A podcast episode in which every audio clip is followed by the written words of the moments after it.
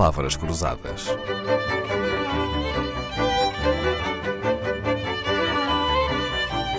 Porque quase tudo é uma questão de semântica.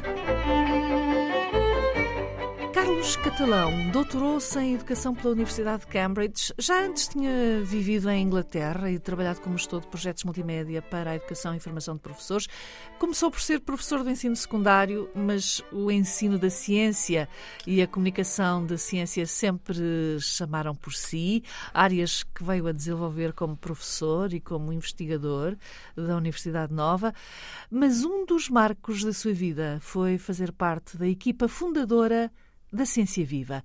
Lembra-se onde é que ouviu pela primeira vez o nome Ciência Viva, professor Carlos Catalão? Olá, de, de facto lembro-me. É algo que é difícil esquecer. Estávamos em 1996, é, só para vermos o contexto. Só para vermos o contexto, estávamos a dois anos da Expo e, e o país estava realmente a mudar. E a mudar muito nessa sede de conhecimento, é também a altura em que é criado o Ministério da Ciência. E onde é que estava o professor Carlos Catalão nessa altura? Eu, eu, eu nessa altura, tinha, estava no Instituto de Inovação Educacional. E depois passei então para o Ministério da Ciência e Tecnologia quando, quando o professor Mariano Gá criou Estava no gabinete esse Ministério. estava no gabinete. Eram muito poucas pessoas nessa altura, porque o Ministério estava mesmo a ser criado. Suponho até que era a primeira vez que tínhamos um Ministério da Ciência, da ciência Portugal, exatamente. não é? Então, e Ciência Viva aparece como? E, e então, um, havia uma unidade, uma unidade nesse Ministério que era chamada Unidade de Apoio ao Ensino Experimental das Ciências. Depois vamos entender melhor isso. E em, em reunião desse, nessa unidade e com, e com o, o Ministro e o professor Mariano Gago e com a minha colega Rosalia Vargas, que é, que é a Presidente da Ciência Viva, a dada altura, o, o, o, ministro disse: Vamos ali beber um café. Enquanto estávamos a beber o café, ele disse: Estou a pensar fazer um programa e esse programa vai se chamar Ciência Viva. Eu confesso que na altura hum, não pensei que realmente fosse um programa que, do qual eu hoje estivesse a falar e que faz parte da sociedade portuguesa hoje de uma forma uh, bastante forte. Um, e fiquei também um pouco intrigado com a própria expressão ciência viva. Mas depois, claro que percebi o que é que isso queria dizer, uhum. pela prática. E muitos portugueses, nos últimos 30 anos, quase 30 anos, uh, conhecem a ciência viva, sabem o que é, não é? É a Agência Nacional para a Cultura Científica e Tecnológica, tem como missão promover a cultura científica na sociedade portuguesa para todos os públicos, não é? é importante isto, uh, em especial para as camadas mais jovens e para a população escolar.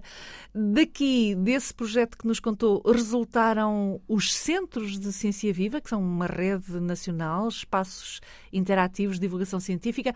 Da sua experiência, uh, professor Carlos Catalão, foi difícil atrair o interesse dos portugueses para a ciência viva ou este país de descobridores uh, já não é assim tão curioso sobre o desconhecido? De facto, não foi difícil. Uh, a, a, abordagem que a ciência viva teve logo de início, e daí a própria expressão ciência viva, a própria expressão ciência viva, tem a ver com o facto que a ciência é algo muito dinâmico, como nós sabemos, o conhecimento científico está sempre a evoluir, mas é também uma, uma perspectiva de comunicar a ciência que é muito própria da ciência viva. É, eu gostaria de explicar eh, e demorar-me um pouco nisso, porque, porque uh, normalmente as pessoas sabem de ciência ou porque ouviram falar na escola ou porque leram, é sempre mediada, a sua relação com os fenómenos é de alguma forma mediada por alguém que lhes conta, seja num livro, seja num documentário. A Ciência Viva abordou esse problema de uma forma mais direta.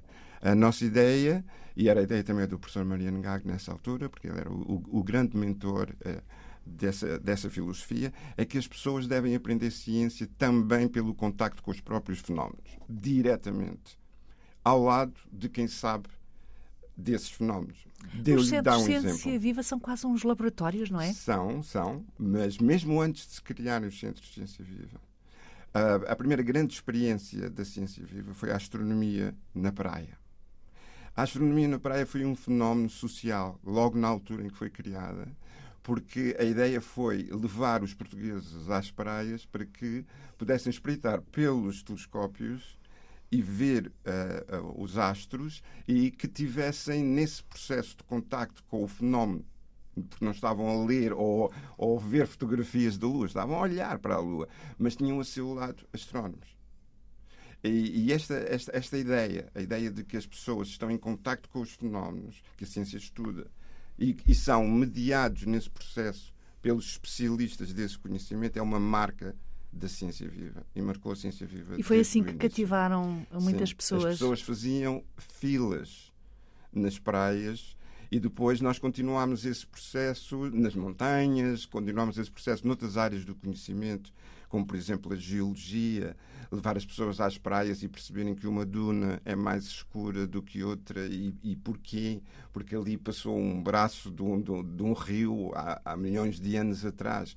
A, a, a, ideia de olhar para os fósseis e perceber o que é que os fósseis nos, nos dizem, mas olhar para os fósseis no sítio onde os fósseis estão uh, no contexto do ambiente em questão e, e terem ao seu lado alguém e, que lhes pode ajudar a responder a perguntas sobre isso.